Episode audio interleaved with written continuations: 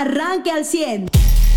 Ya eh, llegaron eh, por lo menos los especialistas norteamericanos a Sabinas y validaron, de acuerdo al comunicado de las autoridades estatales, los protocolos y procedimientos que se realizan, además, además de que eh, continuaron con las ideas de meter el cemento, de ir ubicando sitios donde puedan meter las barrenadores y secar el agua. Es decir, pues van a seguir igual, no hay cambio.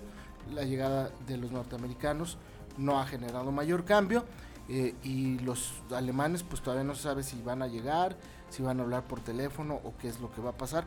Pero es el estatus que guarda el tema de eh, eh, la mina allá en Sabinas. Buenos días. Buenos días. Y sí, yo creo que ya un poquito de, hum- de humildad como especie, ¿no? Si entre un equipo integrado por especialistas de tres países, eh, el ejército, la marina, un estado y los recursos, ¿no? Que, que ya les dijeron que los que lo que se necesita no pueden realizar el rescate, es que no se puede realizar el rescate en este momento, en este siglo, en esta época en la que vivimos, ¿no? El tema ya será más, va a ir en otro tema, la discusión de, perdón, eh, de si se puede seguir permitiendo este, este tipo de, de- de minas, si el tema es la revisión, si se tiene que cambiar la ley para eh, cada cuantos metros que baje una mina se tiene que revisar, o sea, por ahí va la que les dijeron ¿no? a los familiares que sí los iban a sacar. No, sí, claro, pero también los familiares no son no son niños de cuatro años y sí entienden que la situación No, es pero si a mí llegan y me dicen que van a sacar a mi familiar, aunque yo sepa que es imposible, pues No, sí, eh, claro, hay una pero- promesa de parte del gobierno. ¿no? Pero también tienes un sentido común. Si ves que después de que llegan equipos de otros países y que llegan especialistas de todos lados y que vuelve a subir el nivel, eh, no se puede sacar los cuerpos, también tú tienes que entender pues, que no se pudo, ¿no? Digo, no estoy quitándole ni restándole nada a la tragedia, ni pues, vaya por lo que están atravesando las familias, ¿no? Pero creo que también tenemos que entender que no todo en esta vida se puede para nuestra especie y en este momento, ¿no? Si de verdad no pueden entre tres países sacarlo y sin Solo han llegado los norteamericanos, ¿eh? Los Bueno, es alemanes que los no. alemanes tienen, eh, les mandan información. Sí, lo están haciendo vía correo Ajá, internet, y pero ellos analizan los Ajá. escaneos que hace el ejército y la marina, de la mina, la velocidad de agua. Mira, la y realidad demás, es que ¿no? lo, lo de los alemanes es, eh, y lo ha dicho la subsecretaria, no hay una constancia, pero ella dijo que el embajador de Alemania en México era ingeniero en minería y que le habló y que le dio su punto de vista. Eso es todo. Esa es la asesoría de los alemanes. No es cierto que se esté mandando informes ni todas estas cosas. Este, los únicos que han llegado físicamente y que hay constancia porque los han visto son los norteamericanos. No, pero la Marina además está haciendo se escaneos y acercado- nadie se ha acercado Pues- con las familias a decirles. No, sí, no cada es, a dos ver, veces na- a la- nadie, les ha, nadie les ha dicho. No, pero que no los van a sacar. No es posible sacarlo. Es el problema. Mira, O sea, nadie les ha dicho, no se puede. Entonces, mientras eso no sea para, o sea, mi- mientras no sean claros en ese sentido, pues no es A ver, culpa es de que, las es que, familias a ver, tampoco es que ahorita estés en una o no situación de una no los vamos a sacar. común. Tampoco es que ahorita todo el esfuerzo Pues, es para es no que- sacarlos. No es que estén, estamos haciendo un, tera- un teatro aquí Es y que esperamos tocas en dos decir que hay que concientizarse. No, no, no, Entonces, sí, los familiares sí tendrían Sí, que a ver, tener, vamos de nuevo. déjame terminar. Ajá. Los familiares sí tendrían que tener sentido común y las autoridades no. No, también las tienen que tener. Por eso es que están. A ver, tienes por un lado un equipo multidisciplinario. Tienes por un lado todo, todo el esfuerzo que haces es para intentar sacarlos. En un principio era con vida. De hecho, en cuanto no cambies los esfuerzos, pues se puede considerar que tu intención es la misma que con la que empezaste el 3 de agosto. El tema es que si ya con esto no lo logran al final de cuentas, estoy hablando en dos días, tres días, los especialistas les dicen va a ser imposible o lo que sea que pase. Espérame, espérame. Pero ahorita, ahorita la intención sigue siendo sacarlos como el 3 de agosto. Lo que sí es que si ya no se puede y si al final no lo logran, pues es que no se logró con todo, vaya, sin eh, eh, limitar ni escatimar un recurso humano o económico, ¿no? Claro. O sea, ya se está haciendo todo lo que se puede hacer es y con la familia se están hablando dos veces por día, se están Sí. teniendo reuniones con ellos. O sea, no se les está diciendo no los vamos a sacar porque ahorita la intención sigue siendo sacar Sí, yo- lo que eso nos encuentren. claro, pero tú decías, Punto. tienen que tener sentido común los familiares. Y lo tienen que tener pues también las autoridades. También lo tienen que tener. y no, entonces- Independientemente de la de situación en sea- la que estén y del día en el que estén y de la acción que hagan, todos se tienen que seguir guiar con sentido común. A mí me parece que desde un principio hubo un mal manejo y se les dijo los vamos a sacar y dos, tres días y, y, y- y- y, no nada más a, los, a los familiares de los mineros, a la opinión pública en general. Entonces la gente de ahí de la mina, yo he visto los testimonios y, ya no creen, o sea, ya no creen en las autoridades, porque un día dicen, ya sacamos mucha agua y el otro dicen, no, pues ya, se nos volvió a llenar. Entonces, a mí me parece que hay un mal manejo, pero bueno. Pero también las familias entienden las minas ah, mejor que nosotros que vivimos en ciudad. Son generaciones completas que han pasado, ¿no? Eh, ahí han visto pasar ahí su vida, la pues, de pues familiares. Pues por como lo entienden, ha habido rescates. Eh, increíbles y cuando llegan y les dicen que los van a sacar, pues ese es, ese es el, finalmente ese es el antecedente que ellos tienen y con ese se van a quedar, porque nadie ha llegado de la parte oficial a decirles que las posibilidades de sacarlos se van limitando cada vez más, eso no ha pasado. Bueno, lo que, lo que las autoridades sí no deben de decir, y menos en una mañanera a nivel nacional, es darles fechas para sacarlos. Pues es lo que te digo, por, eso que hay un mal manejo. ahí sí, eso sí. Pero ojo, no podemos considerar que las opiniones del presidente, que no, a veces no parecen encuadrar con las de una persona que goza de todas sus facultades, se deben de considerar. Yo estoy seguro que también aunque vivas en Agujita, aunque vivas en Chiapas o vivas en, vivas en la Ciudad de México, en Monterrey o Saltillo, sí ya eh, desestimas mucho las declaraciones del presidente porque sabes que van enfocadas a la emoción que traiga en ese momento, no a, no a la razón y a la información que le dé la Marina. Sea, pero fuera de lo que salga a decir el presidente y esta titular de, protección civil. Que es la encargada del operativo. ¿eh? Pues están teniendo por parte de la Secretaría de Gobierno de Coahuila dos reuniones al día, ¿no? Y ahí pues, se les habla y se les dice qué hubo, qué no hubo. ¿no? Eh, quién viene a ayudarles, quién no los viene, qué encuentra la marina, qué encuentran los buzos, ¿no? Pues bueno, sigo pensando que está mal eh, hecho el, el, manejo y ahí siguen, ¿no? Y lo que es un hecho es que este tema pues va quedando rezagado poco a poco en, las, en las, en las primeras planas, va quedando rezagado poco a poco en, en los noticieros nacionales. Eh, eh, sí se está informando en la mañanera, aquí a nivel local pues por supuesto que se está informando y siguen los trabajos, pero pues eh, así, así es la cosa, ¿no? La agenda sigue avanzando y pues va ocupando otros temas, dando prioridad a, a los espacios y el tema de los mineros pues va quedando va quedando atrás por desgracia y, pues nada cambia. La cosa sigue pues, casi prácticamente igual. Igual lo peor porque pues el agua sigue entrando.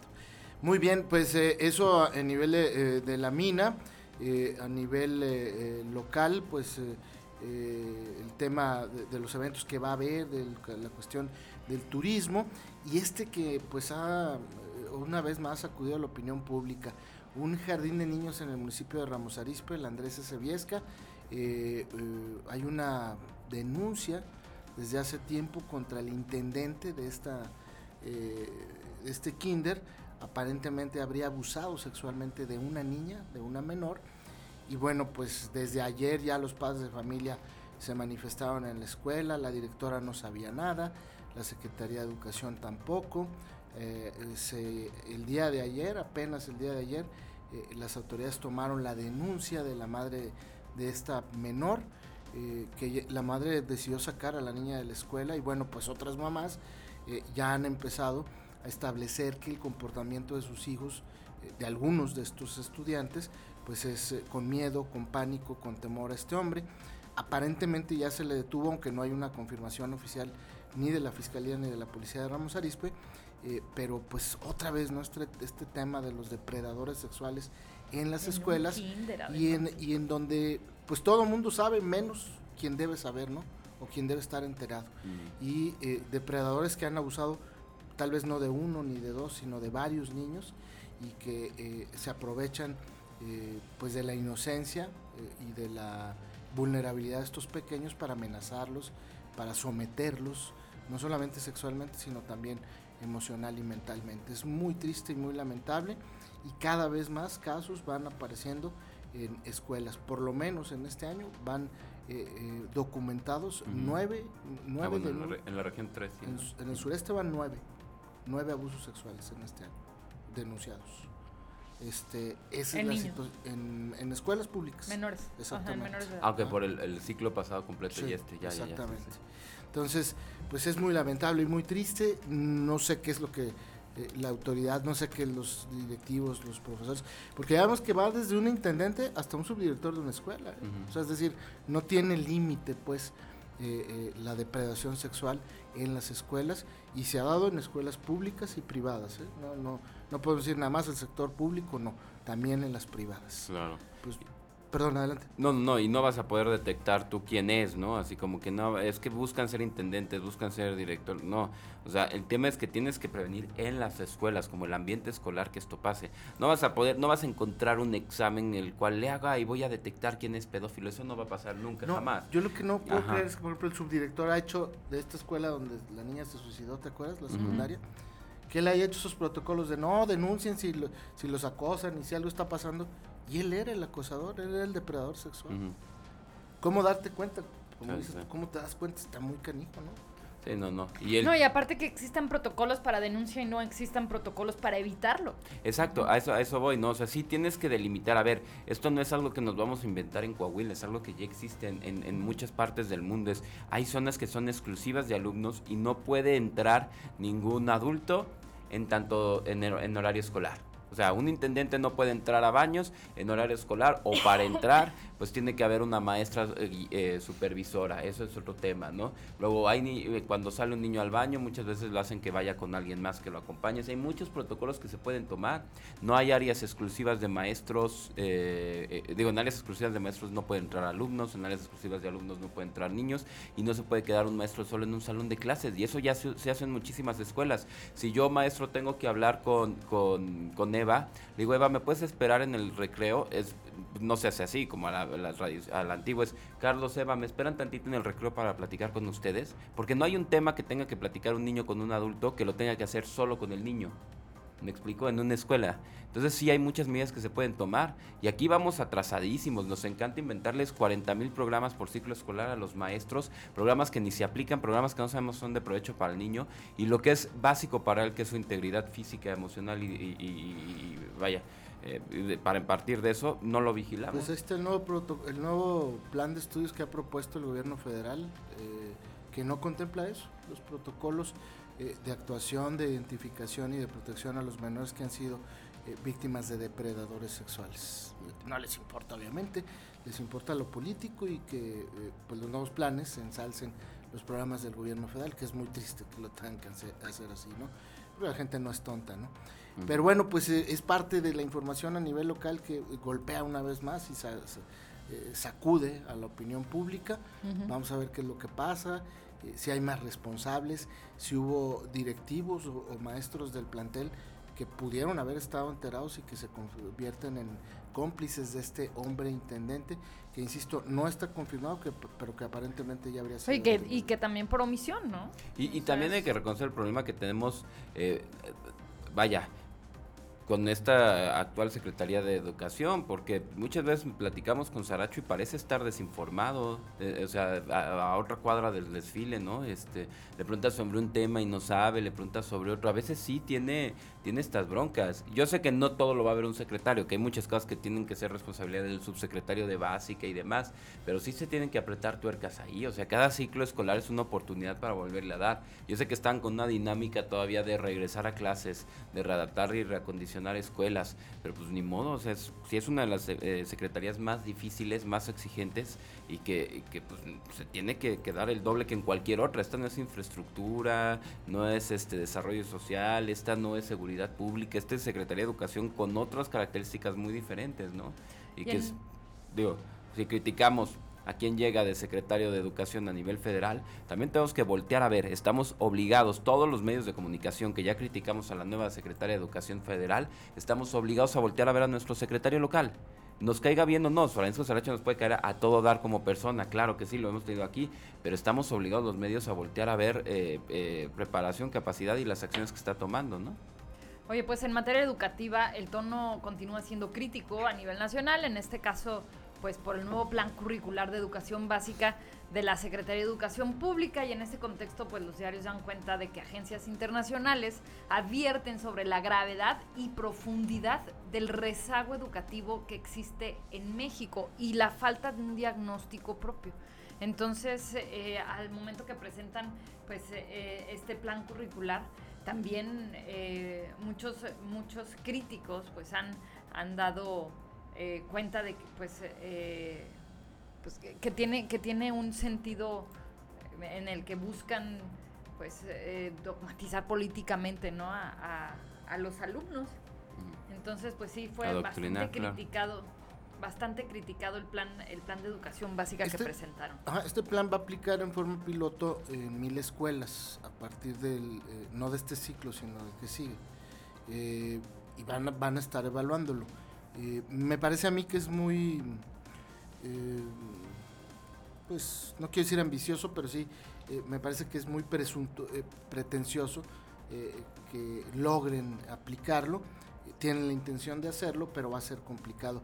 Y mucho dependerá también de las relaciones del Sindicato Nacional de Trabajadores de la Educación. El mensaje del presidente políticamente hablando es muy claro. Pone como secretaria de Educación a una mujer que es integrante de la CENTE, no del CENTE. Es decir, esta mujer es maestra. Eh, de la coordinadora y no del sindicato. Eh, es maestra que eh, tiene más de 18 años de no estar metida en el sistema educativo, ni políticamente hablando, ni académicamente hablando. Es muy claro el mensaje del presidente, pongo a una representante de la CENTE y la respuesta de la líder moral del CENTE, del Sindicato Nacional de Trabajadores de la Educación, el Bester Gordillo, es muy claro, tenemos que replantear y volver a platicar con esta nueva secretaria. Entonces, me parece que es, es como como la primera jugada en el ajedrez en este tema de la educación y de la relación con el magisterio mexicano que hace el presidente políticamente hablando. Y la respuesta es esa, pues vamos a analizarlo, ¿no? Vamos a evaluarlo. Es un plan piloto para mil escuelas que ha sido, como decía Eva, eh, juzgado, criticado, pero que no, no, tiene un futuro muy cierto, eh, puesto que dependerá obviamente, y casi casi se lo puedo decir al 100%, de lo que considere y decida el CENTE. Que lo bueno es que es programa y no institución. Entonces, sí, claro. no, no trasciende, se queda... Ni, lo va a hacer como que de seguridad nacional, ¿no? Pues bueno, ojalá que no lo haga. No, porque, hacer, es que hacer un programa no lo puedes hacer de seguridad nacional. Tiene que ser una, institución. No, no, es que legalmente una obra y una institución sí lo puedes hacer de seguridad nacional, un programa no. Entonces, eh, finalmente me parece a mí que eh, tiene tiene una vida eh, muy, muy incipiente todavía este, este plan. Pero, ojo, no hay que confiarse y hay que seguirlo evaluando y analizando. Oye, y hablando de seguridad, eh, en temas que sí tienen que ver con seguridad nacional, el día de ayer hace cuenta que era Morena contra Morena, ¿no? Porque eh, Jaime Bonilla, este personaje de Baja California, exgobernador de Baja California, eh, pues que además ha sido muy controvertido, ¿no? Primero el tema de la ley Bonilla y después en, estas, en estos días, en pasados días, pues el regreso al Senado porque pues le permitieron regresar al escaño que del cual había se había retirado para ir a cumplir su cargo como gobernador. Bueno, pues regresó al Senado y el día de ayer ahí en, en el pleno eh, pues daba declaraciones en las que decía que la violencia en Baja California pues era una responsabilidad de la gobernadora. Sí, además hay que dejar claro que no es de Morena la gobernadora, es panista. Es una, panista muy morenista, eso sí. Bueno, lo que pasa es que sale Jaime Bonilla a decir que lo que sucedió en Baja California era porque la gobernadora no se había puesto de acuerdo ¿no? Con los cárteles y que, eso, y que esto era la respuesta que los cárteles habían dado a la falta de esa ah, negociación. Y como respuesta a lo que dijo Jaime Bonilla, sí hubo un desplegado firmado por todos los gobernadores de Morena incluyendo a la jefa de gobierno de la Ciudad de México, incluyendo a Claudia Sheinbaum, en donde respaldan a la gobernadora de Baja California y, y pues, eh, pues dicen que, que pues, están en total desacuerdo de las declaraciones de Jaime. Pero sí, sí, vamos a establecer porque la gobernadora es de Chihuahua. No, es que hay dos gobernadores. Hay una en Baja California y otra en Chihuahua. E-, ese es mi punto, sí, sí. Pero lo que sucedió, o sea, en este tema de Jaime Bonilla, es, está hablando de la gobernadora de Baja California, ¿no? Entonces salieron Pilar Ávila Olmeda, Ajá, y salieron los morenistas eh, a, defenderlo y a ir en contra de lo que Jaime Bonilla decía en el pleno. Sí, vi el discurso y luego de una entrevista donde incluso toma agua y, y sí, este, pues se va duro y a, la, cabeza.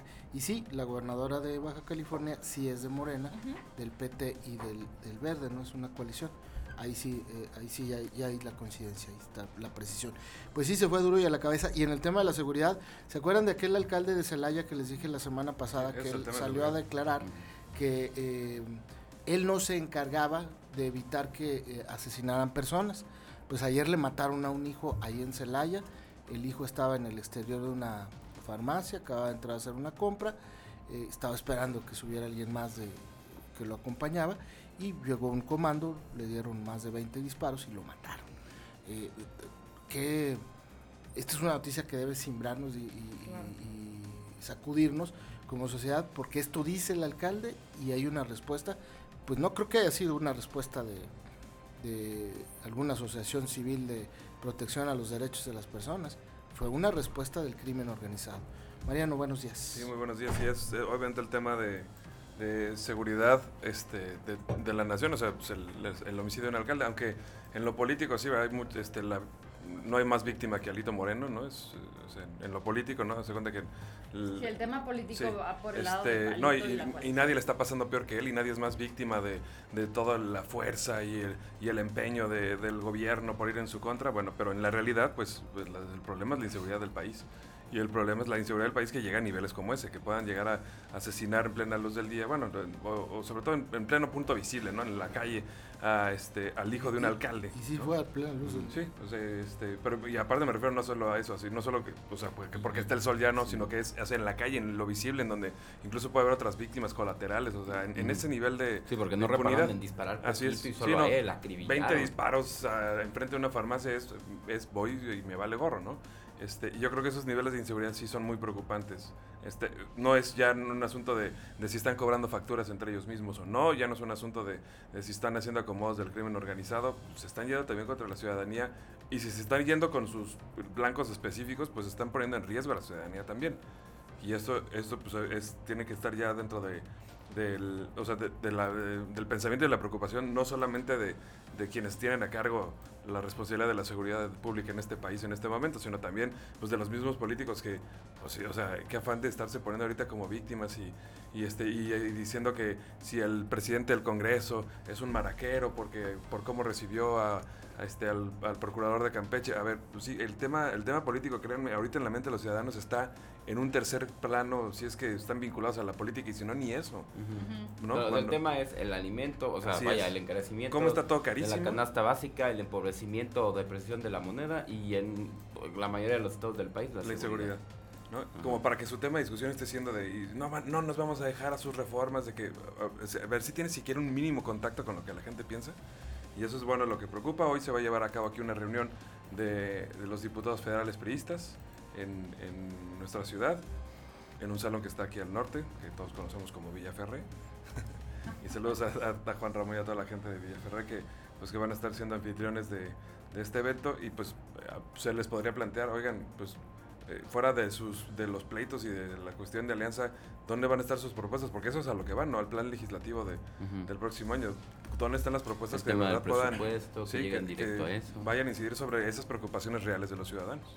Muy bien, pues antes de irnos rapidísimo, nos vamos a la pausa. En los deportes eh, ya está confirmado el juego de la NBA el 17 de diciembre.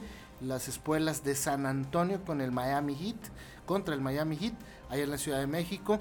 Eh, todavía no han establecido el lugar, pero creo que eh, normalmente lo hacen o en el Palacio de los Deportes o en una de estas de las arenas que existen allá en la Ciudad de México. Pero está confirmado un juego, solamente es uno. Yo pensé, hubiera pensado que una serie, pero no, será solo un juego entre... es que ya no alcanza, tienes Fórmula 1, NFL y ahora NBA. Pues es que todos esos eh, regresaron después de la pandemia. Y este, pues en una urbe como la de la Ciudad de México. No, pues claro. Pues digo, los boletos de la NFL se agotaron en preventa, entonces ahí, te encargo, ¿no?